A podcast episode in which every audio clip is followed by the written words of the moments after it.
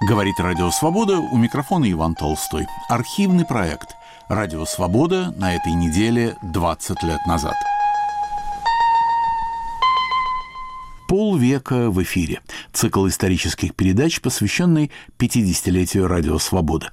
От первых позывных на заре коротковолнового вещания из Мюнхена до больших программ из Нью-Йорка, Москвы и Праги. Каждый год с 53-го до наших дней устами свободы. Год 92 -й. Между двумя бурными годами передышка и попытка разобраться.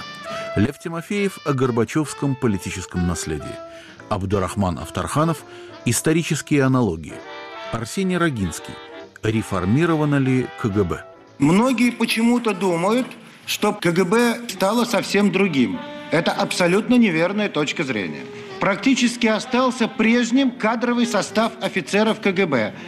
Уволено может быть два или три десятка генералов, заместители стали начальниками, у остального ничего кадровая реформа не коснулась. Сталинский фильм Андрея Кончаловского. «Пушкин за границей. Каково быть восточноевропейским писателем?» Памяти Леонида Пылаева. Я под лодкою воздух весь выдышал. Шла война кандалами звеня. Тетя Фаня, ведь я был подкидышем, ты, как мать, приласкала меня. 92 год. Впервые в эфире 1 января 2003 года.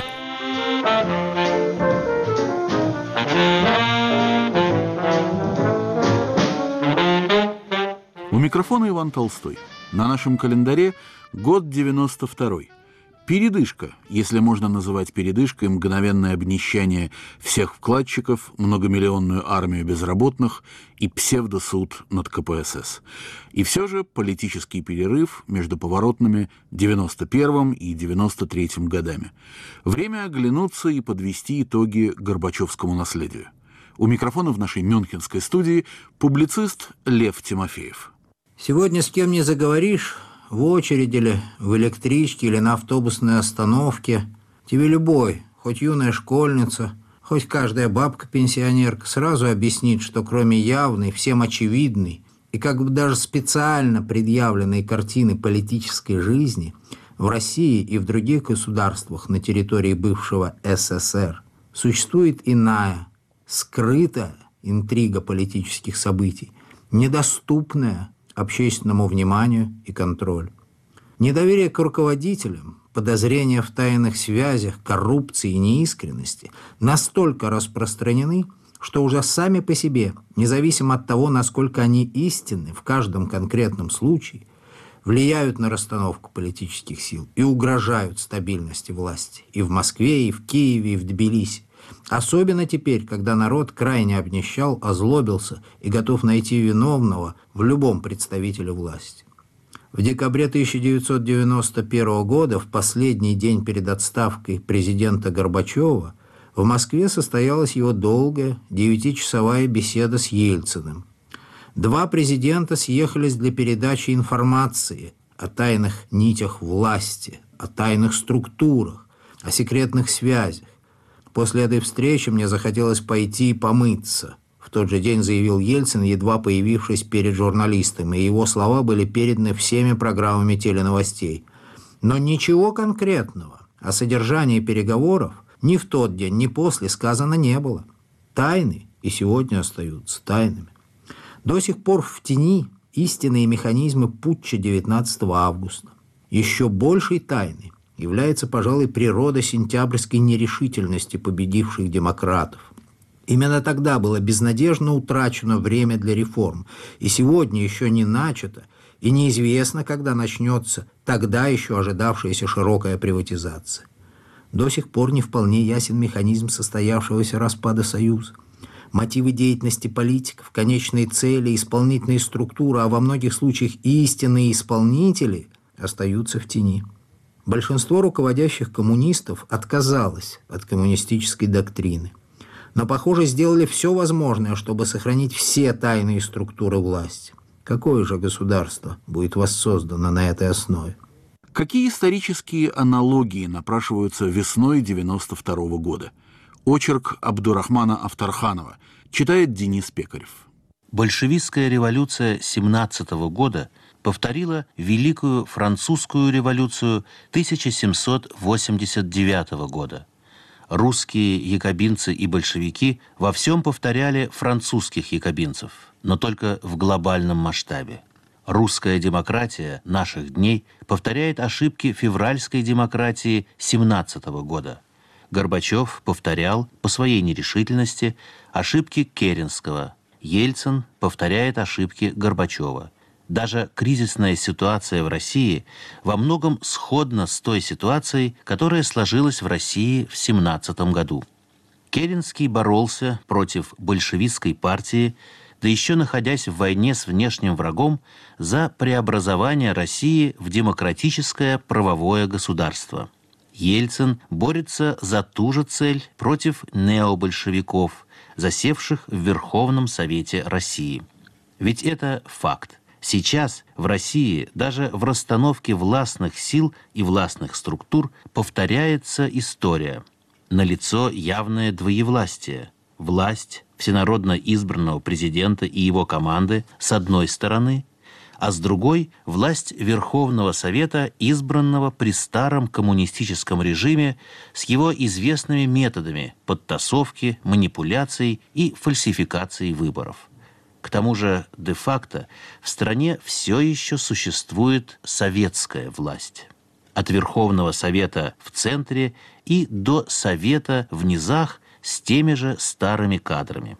В проекте новой Конституции эта иерархия Советов зафиксирована как представительная власть, в подчинении которой должна находиться административная власть. Ни президенту, ни президентской администрации в этой системе места нет. Никто не может предсказать, чем кончится борьба между президентской властью и советской властью Верховного Совета. В этой судьбоносной битве за демократию Ельцин также повторяет ошибки того же Керенского. Когда в июле 17 года большевистская партия подняла восстание против демократического правительства, Керенский арестовал полдюжины большевиков, но не запретил партию, да и арестованных скоро освободил. Когда произошел августовский путч, Ельцин посадил дюжину лидеров КПСС, но не запретил партию организатора путча. Да и путчисты, говорят, могут быть освобождены. Одно важнейшее событие весны 92 -го года – суд над КПСС, можно считать, не произошло. Суд провалился из-за отсутствия политической воли у новой власти. Даже саму идею подобного суда пришлось ввозить из Англии – вот как вспоминает об этом псевдосуде автор идеи, правозащитник Владимир Буковский. Я хотел сыграть одну очень простую роль. Я пришел после путча к российскому руководству и сказал им, что нужно провести суд над КПСС. Если вы не проведете своего рода Нюрнберга или его подобия, вы никогда этот режим не прикончите. Это будет все тянуться до бесконечности. Более того, коммунисты оживут. Это ведь как раненый зверь. Подранка надо добить. Если вы его не добьете, он бросится вам на горло. А к кому вы пришли? Я говорил с Бурбулисом, Полтораниным. Люди тогда были очень сильные. Они были как бы немедленная ельцинская команда. И уговорил их. Я всех уговорил. Я даже уговорил Бакатина, тогдашнего главу КГБ, что это надо сделать. Он согласился. Не согласился только Ельцин. И на этом все оборвалось. Потому и оборвалось? Да, да. И это мне было очень неприятно, очень досадно, потому что это, как бы я считал, делом жизни. Вот этим надо завершить все то, что мы делали. Более того, я им объяснял, вопрос не о том, чтобы найти всех виновных и покарать, не в этом суть. Но вот сидят 14 человек, главари путча Августовского. Вот их и хватит, больше и не надо. Мы сделаем просто из их суда суд над КПСС, откроем архивы, откроем документы, покажем преступление, преступность КПСС. Мы их осудим. Более того, я им говорил, так сказать, частным образом. Я человек не кровожадный, их надо осудить, а потом через 2-3 года вы можете их отпустить. Меня это совершенно не интересует. Нисколько. Нужно осудить систему, нужно сломать ее навеки и начать некий процесс раскаяния, очищения в обществе. Тогда это будет иметь смысл. Вот о чем мы говорили. Ельцин не захотел. И в этом, я считаю, трагедия России уж точно, потому что вот так все пошло у них вверх ногами, ровно потому что они этого не сделали.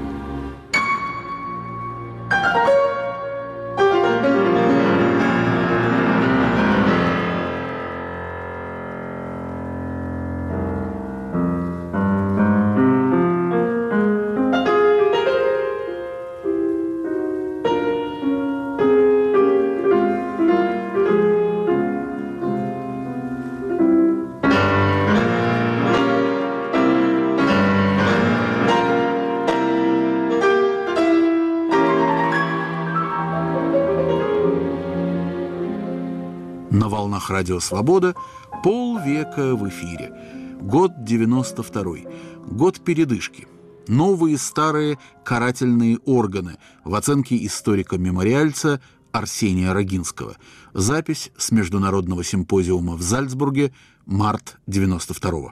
Многие почему-то думают, что после августа 1991 года КГБ перестало существовать или стало совсем другим. Это абсолютно неверная точка зрения. Произошла небольшая реформа, хотя в принципе, я думаю, те, кто занимался когда-нибудь в жизни проблемой КГБ, уверенно может сказать, если есть организации, которые невозможно реформировать, то КГБ первая из них. Практически остался полностью прежним кадровый состав офицеров КГБ. Уволено, может быть, два или три десятка генералов. Заместители стали начальниками, иногда вторые заместители стали начальниками. У остального ничего кадровая реформа не коснулась. КГБ действует сейчас, наконец, на основании закона – Этим законом является специальное положение, такая инструкция Ельцина, э, подписанная им в конце января. Мне кажется, что со многих точек зрения эти законодательные основания для действия КГБ вызывают большие сомнения. Ну, например, одна из основных функций КГБ согласно этому акту, сбор информации, анализ и прогнозы для руководства страны. То есть КГБ остается по-прежнему информационной структурой, которая может влиять на принятие решений. Парламент почти не контролирует деятельность КГБ, специальной комиссии нет, а та комиссия, которая должна контролировать, надо понять, что это, во-первых, ее не специальная функция, а во-вторых, ну вот вам пример. Председатель парламентского комитета, заместитель министра безопасности. То есть он сам себя контролирует. Из этих трех пунктов, которые я вам привел, по-моему, ясно. КГБ остается опасной для общества и для личности организации. Это главный вывод. В 1992 году Восток и Запад встречались на самых разнообразных путях. Одна из таких встреч состоялась в штаб-квартире НАТО в Брюсселе. Вот что сообщал об этом наш корреспондент Виктор Симонов. В Брюсселе, в штаб-квартире НАТО, впервые встретились за общим столом высшие военные чины Запада и Востока, кооперация, меры предотвращения кризисов, стандартизация вооружений Востока и Запада, контроль за вооружением и разоружением, помощь в перестройке восточноевропейских армий – главные темы, обсуждавшиеся в Брюсселе. Но наивно думать, что члены НАТО смотрят на Восток только через розовые очки. Московский съезд и события в Крыму, бои в Молдове и Югославии – Дискуссии о роли армии и слухи о возможном военном перевороте в Польше – все это лишь верхушка айсберга, который вызывает беспокойство Запада. На минувшей неделе военно-политические события развивались особенно наглядно. Позиция Запада в общем виде была еще раз сформулирована Колем на Бонской встрече с ведущими политиками и политологами мира – Новые демократии в центре и на востоке Европы могут рассчитывать на западную помощь только в том случае, если они сократят свои военные расходы до разумно обоснованного уровня. Переброс западных ресурсов на восток должен сопровождаться встречными ответными шагами в военной области. Перефразируя классика, военная экономика должна быть экономной. Югославская трагедия. У микрофона Виктор Федосеев. Положение в бывшей Югославии в центре внимания мировой печати. Стоило стихнуть многомесячным боям на северо-востоке Хорватии, как вспыхнули бои на юго-западе Югославии, в республике Босния-Герцеговина. С более полной картиной происходящего Виктор Лавров. Во вторник Европейское Содружество признало независимость Боснии и Герцеговины – в тот же день на признание суверенности Хорватии, Словении и Боснии раскачалась, наконец, администрация президента США Буша. Таким образом, что касается окружающего мира, Югославию можно считать отошедшей в прошлое. Вместо нее нынче пять разных стран – Словения, Хорватия, Босния, Македония и Сербия в купе с Черногорией. Как и в случае распада Ленинско-Сталинской Советской империи – Наследство Второй мировой войны и титовского коммунизма не может отойти в прошлое без кровавых конфликтов. Начавшись в прошлом июне в Альпийской республике Словении, острейший конфликт перекинулся в Хорватию. К апрелю стрельба стала затихать на северо-востоке Хорватии в Краине. Бывшая федеральная армия, находящаяся под контролем Белграда, нынче согласна полностью выйти из Хорватии в обмен на размещение там полутора десятка тысяч голубых касок сил ООН. Однако все признаки югославского конфликта говорят о том, что армия эта не вернется в собственность Сербию. Белград, по всей видимости, намерен отправить ее на восток Боснии. В этот вторник, в ответ на признание независимости Боснии Европейским Содружеством, сербские сепаратисты объявили о создании так называемой Сербской Республики Боснии с присоединением ее к Белграду. Сербов в Боснии около 30%, но сепаратисты претендуют на 65% территории республики. С этого вторника в конфликт между боснийскими сербами и хорватами в купе с мусульманами вмешалась регулярная федеральная армия. Осудив международное признание Боснии, Белград заявил, что там началась настоящая гражданская война. Как бы в подтверждение этого заявления, белградские самолеты бомбили и обстреляли ряд населенных пунктов с хорватским населением.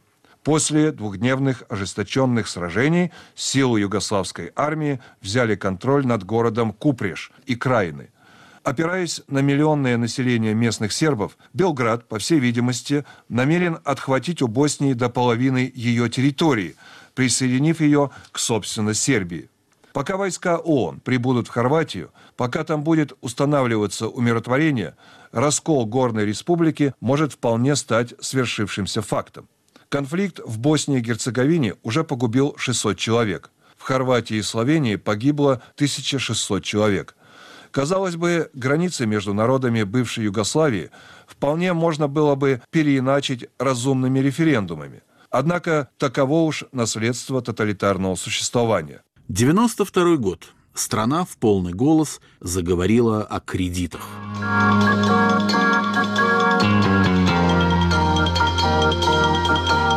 Говорит Радио Свобода.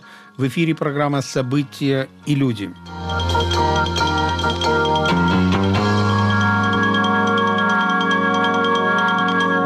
Ведет передачу Виктор Федосеев о пакете мер по оказанию помощи бывшим советским республикам на сумму в 24 миллиарда долларов президент Буш заявил накануне созыва Съезда народных депутатов России с тем, чтобы содействовать активизации процесса реформ в Российской Федерации. Однако некоторые решения, принятые съездом, по всей вероятности задержат осуществление предложенных американским президентом мер, включая Вашингтон. Помощник президента Буша по вопросам национальной безопасности Брент Скаукрофт отметил в интервью одной из американских телекомпаний, что если российский парламент возьмет в свои руки контроль над процессом проведения реформ, это отразится на западной помощи Российской Федерации. По мнению американских экономистов, готовность российского правительства облегчить предоставление кредитов и как-то умиротворить тех народных депутатов, которые враждебно относятся к радикальным реформам, может привести к повышению и без того высокого показателя инфляции и тем самым еще более затруднить процесс стабилизации рубля. Перечисленные трудности, по всей вероятности, создадут дополнительные препятствия вступлению России в Международный валютный фонд. А ведь официальные представители стран индустриальной демократии, членов Большой Семерки, дали ясно понять, что членство России в Международном валютном фонде является решающим условием предоставления помощи России как со стороны самого Международного валютного фонда, так и отдельных стран на основе двусторонних соглашений, не говоря уже о передаче 6 миллиардов долларов в Фонд стабилизации рубля. События прошлой недели, заявил профессор Массачусетского технологического института и бывший высокопоставленный сотрудник Всемирного банка Стэнли Фишер, могут поставить под угрозу договоренность, достигнутую между Россией и Международным валютным фондом. Ряд сотрудников Американского министерства финансов высказывает мнение, что широкомасштабная помощь Российской Федерации начнется через несколько недель после принятия России в Международный валютный фонд. Предполагалось, что это произойдет в конце апреля. Предполагалось также, что фонд стабилизации рубля будет создан к июню или июлю нынешнего года. Однако западные экономисты обращают внимание на тот факт, что созданию фонда стабилизации рубля должно предшествовать сокращение темпов инфляции в России, поскольку в условиях постоянного роста цен многие граждане России будут переводить свои сбережения в твердую валюту и помещать их в иностранные банки, что не только отрицательно повлияет на платежный баланс России, но и подорвет доверие к рублю. В начале 90-х годов в конце каждого радиочаса «Свобода» передавала какую-нибудь политическую или философско-публицистическую сентенцию. Например, такую – Государство, в котором действует свобода, основанная на законах, является правовым государством. Правовым государством является такое, в котором законы принимаются и подвергаются изменению только законным путем в демократических государствах – это воля народа, его деятельность или участие, выраженное прямо или косвенно через его периодически избираемых путем свободных выборов представителей, облеченных его доверием. Карл Ясперс. Thank you.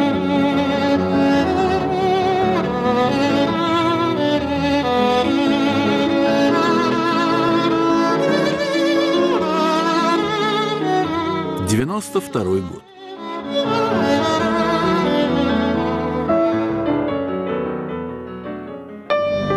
Сибирь – это три четверти всей территории страны и почти 36 миллионов жителей.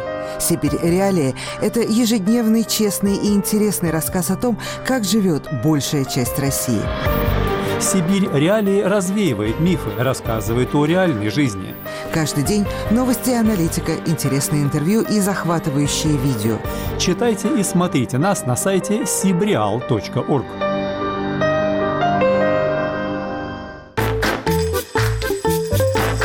Кто из политиков сделает вас богаче? Я всегда за Владимира Владимировича Путина, больше ни за кого. Ну и Жириновский. Я надеюсь на себя, прежде всего. Все отнимут, только сам себе сделаешь богаче. Увеличить уровень жизни людей могут только сами люди. Ну, я поддерживаю политику нынешнего лидера и его преемников. Ну, Путин всегда был, он и есть, он и будет. Ни у кого из них целью нет увеличения моего благосостояния. У них у всех цель, так сказать, свое собственное благосостояние. Не будет экономического роста. Абсолютно. Не, ну он может будет у каких-нибудь очередных сеченых, там, если поменяется что-то, но у меня точно не будет. Хуже бы не стало. Я бы хотела, чтобы меня сделали свободнее, а богаче я сделаю сама себя.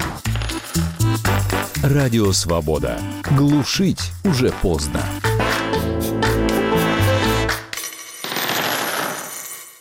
Рамках архивного проекта вы слушаете передачу «Радио Свобода» на этой неделе 20 лет назад. У микрофона Иван Толстой. Полвека в эфире. Цикл исторических передач, посвященный 50-летию «Радио Свобода» от первых позывных на заре коротковолнового вещания из Мюнхена до больших программ из Нью-Йорка, Москвы и Праги. Каждый год с 53 до наших дней устами свободы. Год 92 -й.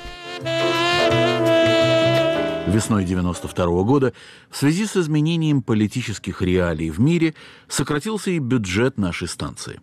Парижское и лондонское бюро «Свободы» закрылись. Наша лондонская сотрудница Алена Кожевникова отправилась открывать и налаживать московское бюро. Семен Мирский переехал из Парижа в Мюнхен. Здесь же после Лондона обосновался и Игорь Померанцев. Пушкин за границей.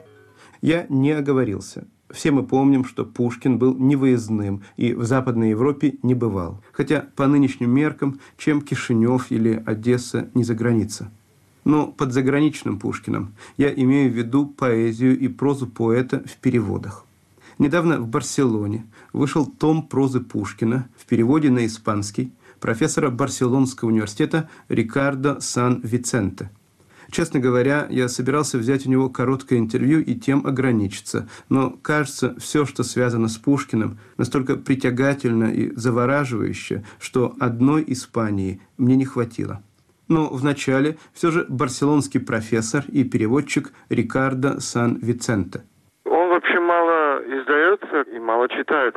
Я вообще поддерживаюсь такой идеей, что Испания не очень-то уж культурная страна. А Пушкин раньше издавали как символ. Ну, надо же издавать Пушкина. Все же русские, все и все специалисты говорят о Пушкине. Самое трудное переводить в прозе Пушкина те изящно легкие фрагменты. На испанском языке как-то теряют всю эту изящность изящность простоты остается чисто совершенно только как простой, бедный текст. Когда девушка лежит в соседней комнате, Пугачев пирует в другой, и некий офицер спрашивает о здоровье этой бедной девушки, все это как-то не, не, по-испански не чувствуется, что должно быть что-то возвышенное или даже прекрасное, а просто, ну что ж, маленькая сцена какого-то простого, простенького романа и передать всю изящность и силу этого текста, этого языка, это, мне кажется, самое, было самое трудное в переводе.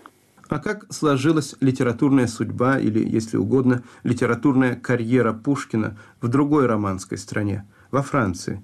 Этот вопрос я задал французскому слависту и переводчику Луи Мартинесу. Пушкин давно известен, но он не стал главным представителем русской культуры для французского читателя. Пушкин главным образом для французского образованного читателя автор замечательных коротких э, повестей, автор э, «Пиковой дамы». Для французского читателя, к сожалению, Пушкин поэт почти что не существует. Но во Франции предпринимались попытки переводить Пушкина. Есть известные переводы Последняя попытка была предпринята под редакцией профессора Эткинда. Как да. вы оцениваете художественные достоинства этих попыток? Знаете, он совершил какой-то колоссальный труд, но который в конце концов повредил, по-моему, славе Пушкина, потому что в этом э, двухтомнике есть хорошие переводы, потому что попадаются хорошие переводчики. Есть, например, Маркович, есть э, Жан-Луи Бакес, есть э, ряд хороших переводчиков. Но в огромном большинстве случаев Стихи звучат немножко в духе рифмованных рецептов, которые печатаются у нас на фартуках домохозяек. Да, конечно, прозаически это все верно, но получаются какие-то календарные стишки, которые, скорее всего, извращают мелодику Пушкина и превращают его в не очень умелого стихотворца. Так что, конечно, я понимаю в предприятие Эткинда было что-то, ну, торжественно капитальное, что ли. Он хотел довести всего Пушкина. Но на самом деле это издание не пользовалось большим успехом, а знатоки, которые его брали в руки, смотрели с удивлением и не понимали, э, в конце концов, в чем гениальность Пушкина. 92 год. Полвека в эфире. Послевоенный мир устами Радио Свобода. Эфир 1 января 2003 года.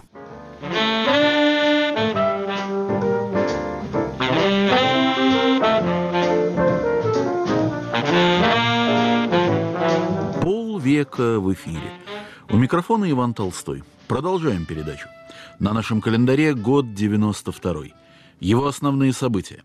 Россия и Украина приходят к соглашению о разделе Черноморского флота. В Лос-Анджелесе после оправдания судом четырех белых полицейских вспыхивают массовые беспорядки. Пожары уничтожают целые кварталы города, погибают 58 человек. Президентом США выбран демократ Билл Клинтон. После того, как словацкие депутаты голосуют за выход из страны, Чехословакия мирным путем разделяется на два государства. Альфред Шнитке представляет оперу «Жизнь с идиотом». Выходит из печати статья Фрэнсиса Фукуямы «Конец истории» и «Последний человек». В России появляется новая литературная премия «Букеровская», «Капитал английский», «Жюри российское». Первым лауреатом русского Букера становится Марк Харитонов с романом «Линии судьбы» или «Сундучок Милошевича». Умирают Айзек Азимов, Марлен Дитрих, Минахим Бегин, Вилли Брандт, Александр Дубчик. За все время выпуска музыки из кинофильмов самым удачным признан саундтрек фильма «Бодигард».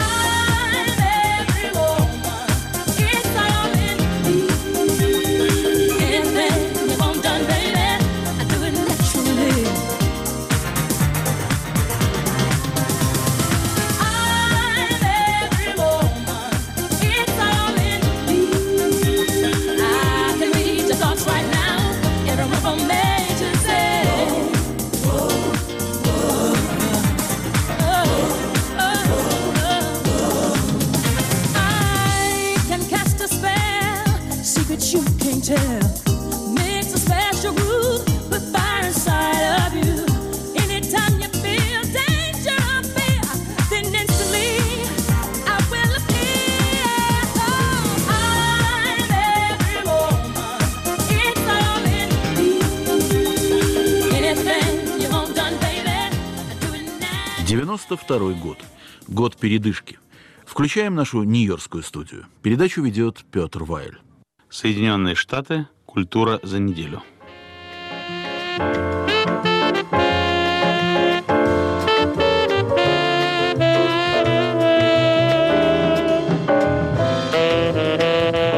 В нашем сегодняшнем выпуске мы поговорим о самом русском из всех американских фильмов Андрея Кончаловского – Узнаем о книге, трактующей понятие «свобода» с точки зрения несвободы.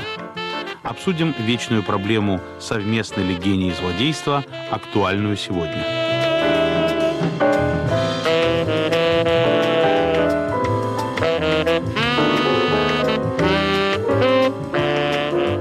Нашей первой рубрике «На экранах Америки» речь пойдет о новом фильме Андрея Михалкова-Кончаловского, который является собой уникальный случай. Маститый, знаменитый советский кинорежиссер, автор таких заслуженно признанных картин, как «Первый учитель», «Дворянское гнездо», «Дядя Ваня», «Асина счастье», обосновавшийся в Голливуде, где он вполне успешно работает в течение ряда лет.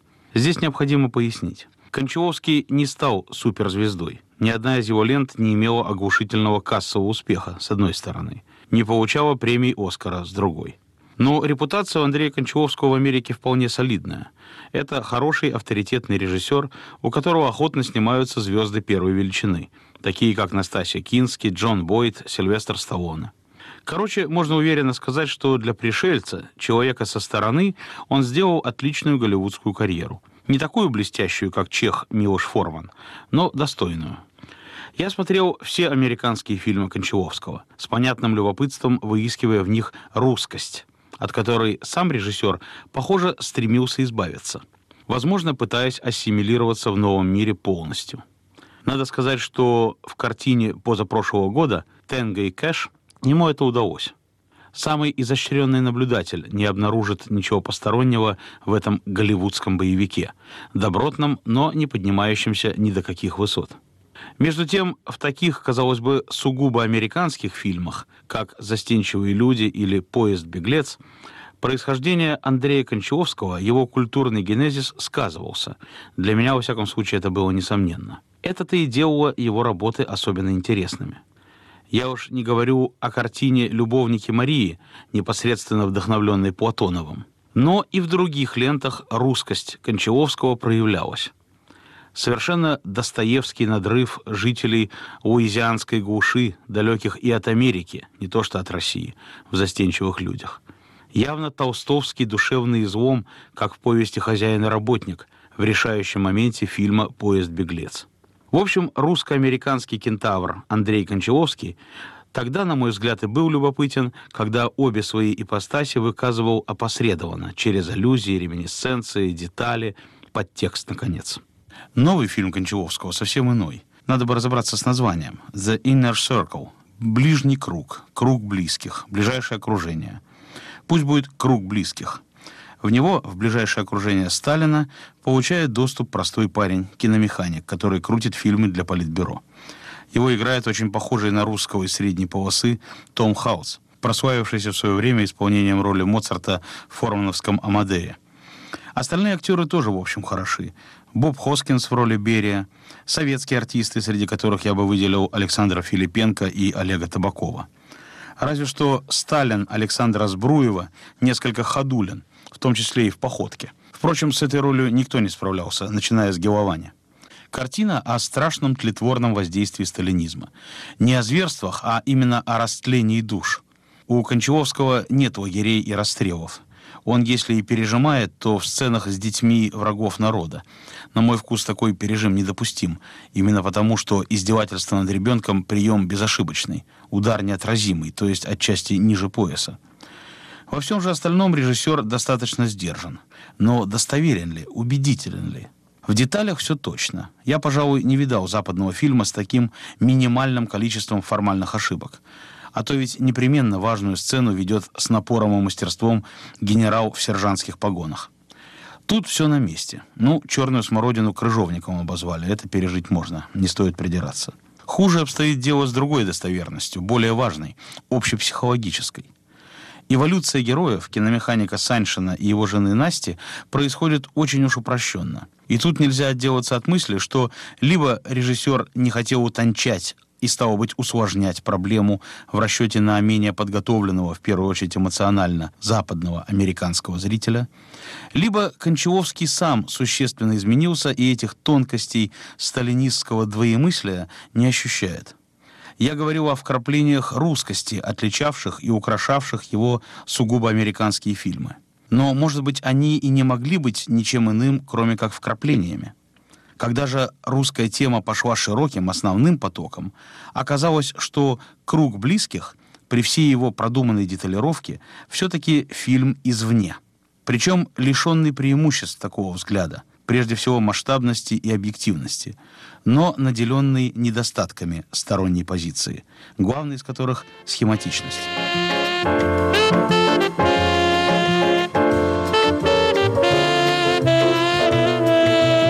Весной 92 года в связи с изменением политических реалий в мире сократился и бюджет нашей станции. Парижское и лондонское бюро «Свободы» закрылись. Наша лондонская сотрудница Алена Кожевникова отправилась открывать и налаживать московское бюро.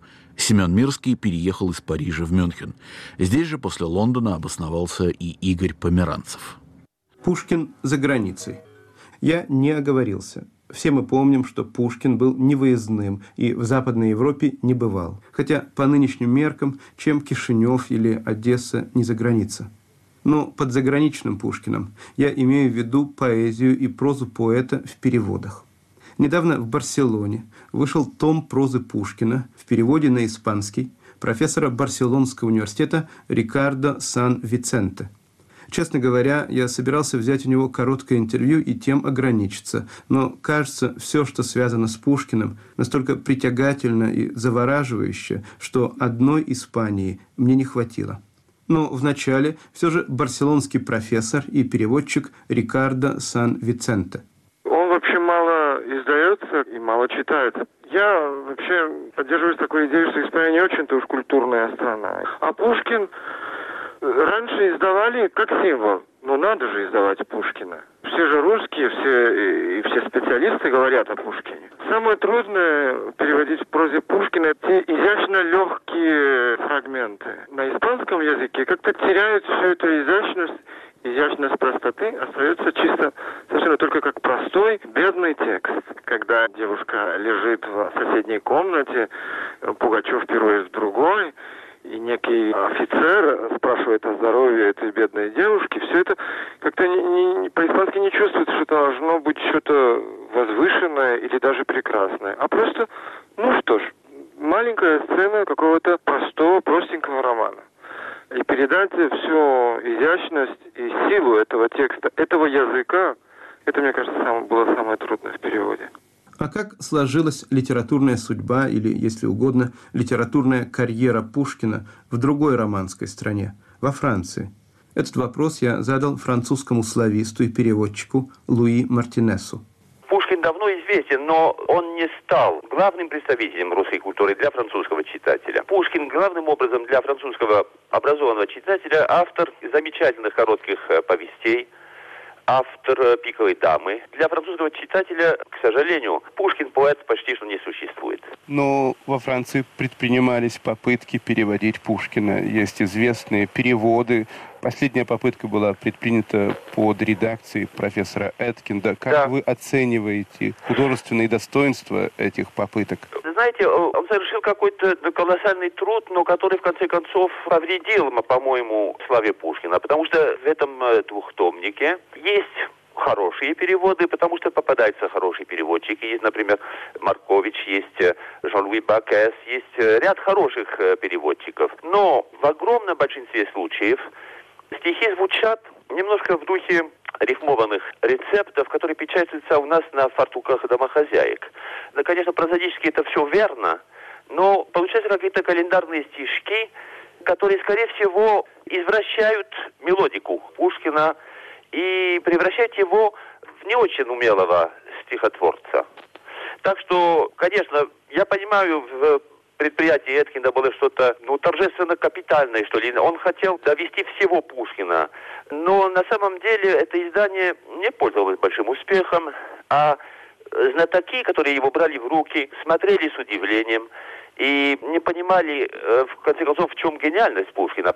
Но, может быть, в Англии Пушкин – это не литературный символ, а литературная реальность. Мнение профессора Лондонского университета Дональда Рейфилда. Пушкин никогда не стал и, по-моему, никогда не станет реальностью в Англии.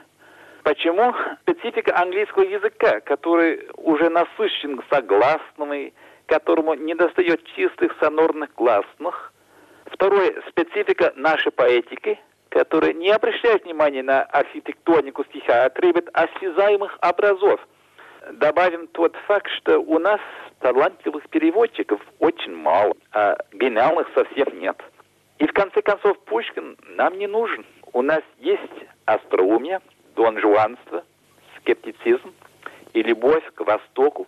У Байрона у нас есть осеннее элегическое настроение Китса, есть пророческое видение Колриджа. Нам нужнее Достоевский, потому что нам не достает отечественной истерики. Нам нужен Мандельштам, потому что у нас нет таких универсальных иудейско-европейских классиков. У нас нет жертв тоталитарного государства. Конечно, мы понимаем, что Пушкин для русских сравнивается с Данте для итальянцев, э, Шекспир для нас. Но мы это не чувствуем. Пушкин служит нам единственно для одной цели, для плагиата. У нас есть один романист, Д. М. Томас. Он бесстыдно ворует у путешествия в Арзрум, у Евгения Онегина, и никто не замечает. У нас есть тоже драматург Питер Шефер – он ограбляет Моцарта и Сальеры. А все наши слушатели верят, что Шефр оригинален. Насчет переводов, у Чехова есть э, медицинский афоризм. Если на болезнь предлагается очень много средств, значит, болезнь неизлечима. И значит, если для Пушкина англичане располагаются многочисленными переводами, значит, Пушкин непереводим. На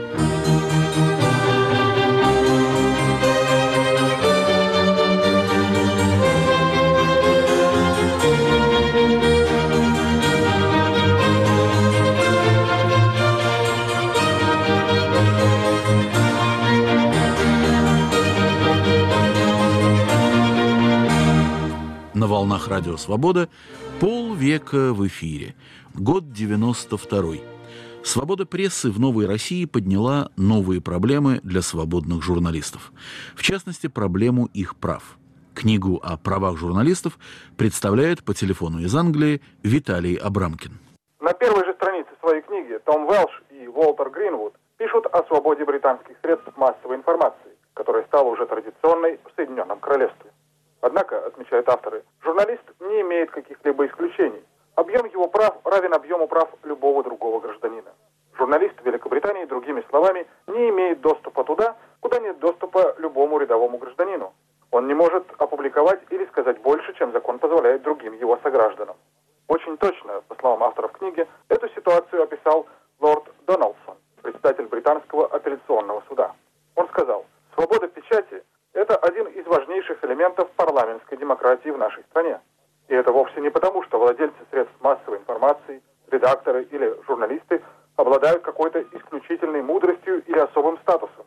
Причиной тому то, что средства массовой информации – это глаза и уши народа, действующие именно в его интересах.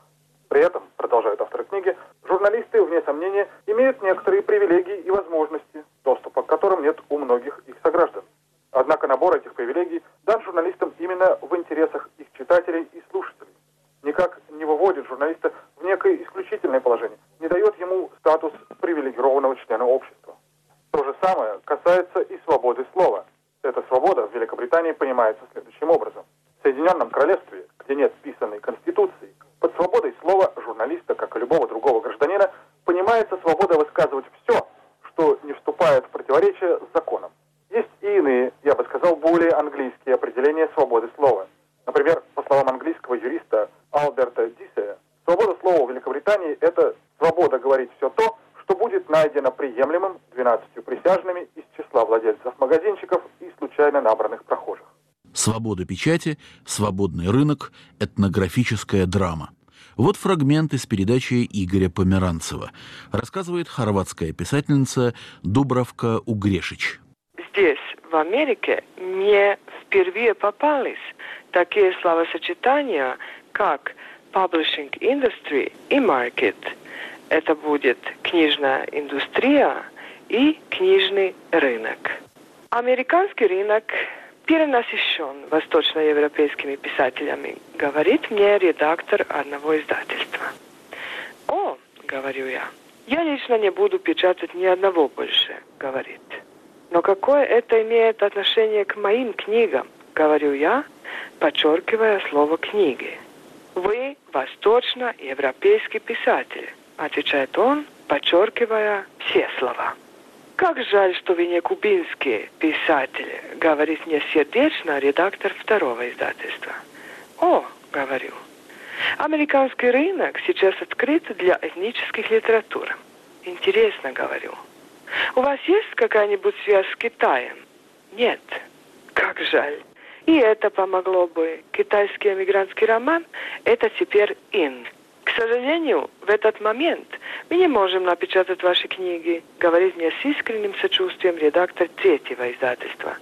Вы пишете, так сказать, чистую литературу. По моральным соображениям сейчас, когда ваша страна воюет, мы не можем...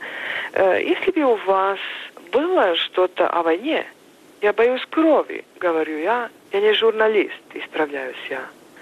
О, как жаль. Мне действительно жаль, говорит искренно редакторша. Но какое вам дело до войны в Югославии, спрашиваю я. Печатать что-то другое в это время значило бы, что мы издательство равнодушное к политическим событиям в мире. Здесь, в Америке, сжимая в руках свои книги, свой паспорт, я чувствую всю трагикомичность вепа – восточноевропейского писателя, который тащит за собой свои родины как необходимый багаж. Заодно я чувствую себя как какой-то Дон Кихот в женском обличье, который все еще заботится о Беллетре. В то время, когда она меняет свой образ, когда мера вещей этикетка, а не содержание, в то время, когда и литературу прикрывают имена ее производителей – Эко, Армани, Зонтак, Клайн. На каком-то званом обеде ко мне подходит мужчина с бокалом в руках. Я узнаю лицо американского редактора. Говорят, что вы писательница, улыбается он. И вдруг чувствую, как я сбрасываю со себя весь свой багаж, как змеиная кожа с меня слезают этикетки, и я элегантно выправляюсь. Они перепутали, говорю, я машинистка. О, говорит редактор и уходит со своим бокалом. Откуда-то, из какого-то угла, мне благодарно улыбается моя литература, моя невидимая беллетр, и я улыбаюсь, чокаюсь в пустоту. Памяти наших ветеранов. Говорит Радио Свобода. Здравствуйте, дорогие слушатели. У микрофона Александр Воронин. На минувшей неделе мы отметили сороковой день кончины одного из наших старейших сотрудников, Леонида Александровича Пылаева, который ушел от нас в ночь с 25 на 26 марта. Всего за две недели до его смерти я встретился с ним в автобусе. Он ехал со стадиона. В последнее время он заботился о своем здоровье и три раза в неделю ходил плавать. Выглядел он хорошо. Был, как обычно, весел и остроумен. Сказал, что заснял новый видик со своими песенками, декламацией, скетчами и отрывками из старых кинофильмов, в которых он снимался с Юлом Бринером, Фернанделем и другими известными актерами, которых теперь тоже, увы, больше нет живых. Пригласил меня зайти посмотреть. «Тебе понравится», — сказал он. «Это куда лучше, чем те мои записи, которые у тебя есть». Что греха таить? Покойник, как и многие русские люди, особенно талантливые, любил выпить. Он вообще был душой общества. И в нашей станционной столовке Вокруг его стола всегда было много народу. По вечерам он собирал любителей играть в домино, на стол ставилась водка, стоял шум, гам, рассказывались анекдоты. Леонид Пылаев не дожил каких-то двух месяцев до своего 76-летия. Он родился под Москвой, в старинном русском городке Дмитрове 30 мая 1916 года в семье Портнова. Во второй половине 30-х угодил в лагеря на Воркуту. Об этих годах он, в отличие от большинства бывших лагерников, рассказывать не любил. А если вдруг что и вспоминал, то какой-нибудь смешной эпизод. Потом война, окружение, немецкий плен, Власовская так называемая русская освободительная армия. Ну, а после войны скитания по лагерям ДП, послевоенные голодные годы. На радио «Свобода», тогда оно еще называлось «Освобождение», Пылаев поступил в феврале 53-го, за месяц до смерти Сталина. На нашем радио Леонид Пылаев продолжал писать скетчи, сатирические стихи, песенки. И вот теперь, готовя эту программу, посвященную его памяти, я прослушал записи того времени. Тетя Фаня, уборщица школьная, Горькой свеклой кормила меня. Тетя Фаня, жиличка подпольная, Мы с тобою не ели три дня.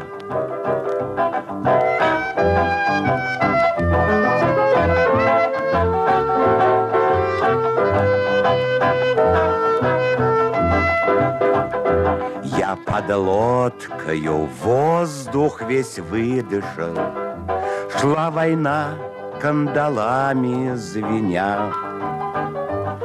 Тетя Фаня, ведь я был подкидышем, Ты, как мать, приласкала меня.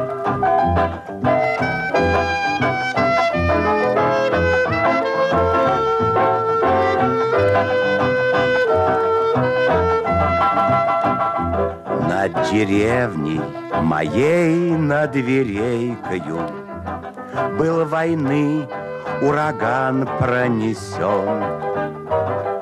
Тетя Фаня тобою еврейкою Беспризорный мальчишка спасен.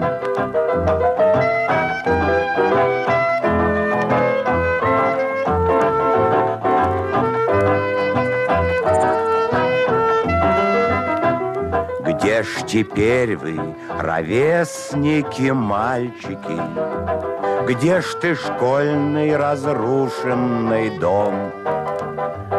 Тетя Фаня в холодном подвальчике Три зимы мы дрожали вдвоем. Тетя Фаня в холодном подвальчике Три зимы мы дрожали вдвоем. На волнах Радио Свобода вы слушали полвека в эфире. На нашем календаре был год 92 Режиссер Юлия Ермолинская. Подготовил и вел передачу Иван Толстой.